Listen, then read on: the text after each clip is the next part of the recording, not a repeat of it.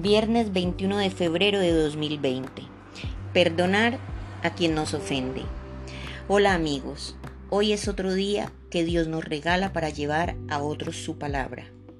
Indudablemente trabajar en los sentimientos de culpa supone un gran reto de recuperación, pero al trabajar en nuestro propio perdón es fundamental si deseamos ser perdonados. Debemos perdonar a quienes nos ofenden. Solo así se romperán las cadenas que nos atan a nuestro pasado. Podemos permanecer centrados en nosotros, pero solo si somos capaces de perdonar a quienes de una forma u otra nos han ofendido. Es de mucha relevancia aprender a perdonar.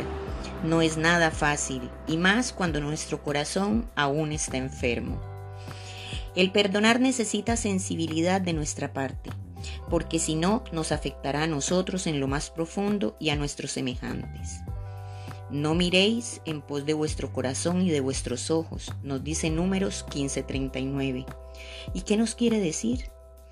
Que no es bueno mirar los errores ajenos sin mirar los nuestros. Aprender a perdonar es una de las cosas que más le cuesta al ser humano. A nadie le agrada sentir que lo hieren, que lo ofenden, que juegan con sus sentimientos. Precisamente porque nos cuesta es que debemos hacerlo. Para Jesús, perdonar, debemos aprender a perdonar. Mateo 5.8 nos dice, Bienaventurados los limpios de corazón, porque ellos verán a Dios. Pero para limpiar nuestro corazón debemos tener un corazón perdonador. Cuando hay sinceridad en nuestros actos, cuando hay un verdadero arrepentimiento, Dios nos ayuda en nuestro proceso y perdona también nuestros pecados. No debemos permitir que nuestro corazón se vuelva de piedra, porque ese viejo hombre que existe dentro de nosotros fue crucificado con Jesús y destruido el cuerpo del pecado. Debemos decir siempre que dudemos perdonar las mismas palabras que Jesús pronunció en la cruz. Padre, perdónalos porque no saben lo que hacen. Y muchas veces las personas que nos han ofendido o lastimado ni siquiera saben que lo están haciendo. A veces son superiores a nuestras fuerzas, pues somos débiles y esto requiere mucha voluntad y mucho valor. Pero cuando algo es difícil para nosotros, Dios empieza a activar a nuestro favor. No nos centremos en lo malo que nos hicieron, pensemos también qué cosas buenas tuvo esa persona con nosotros y así será un poco más fácil cambiar nuestro propio corazón. Pidamos ayuda al Espíritu Santo que transforme nuestro dolor en perdón verdadero. Así nuestra oración rectificará el corazón y nos volverá agradables a Dios.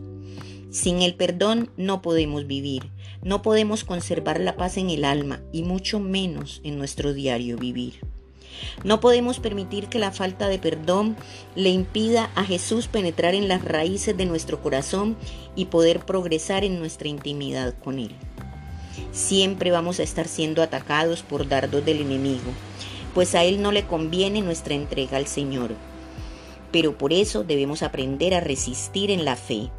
Así Dios nos sustentará cuando creamos que no podamos lograrlo. El que en verdad ha sido transformado librará su alma del odio, del resentimiento, de la falta de perdón y será capaz de amar de verdad como Cristo nos amó. Pidámosle perdón a Dios sin miedo, sin pena ni vergüenza. Así seremos curados y podremos perdonarnos y perdonar a nuestros semejantes. Pidamos que Dios nos ilumine para realizar bien este bello acto de perdón.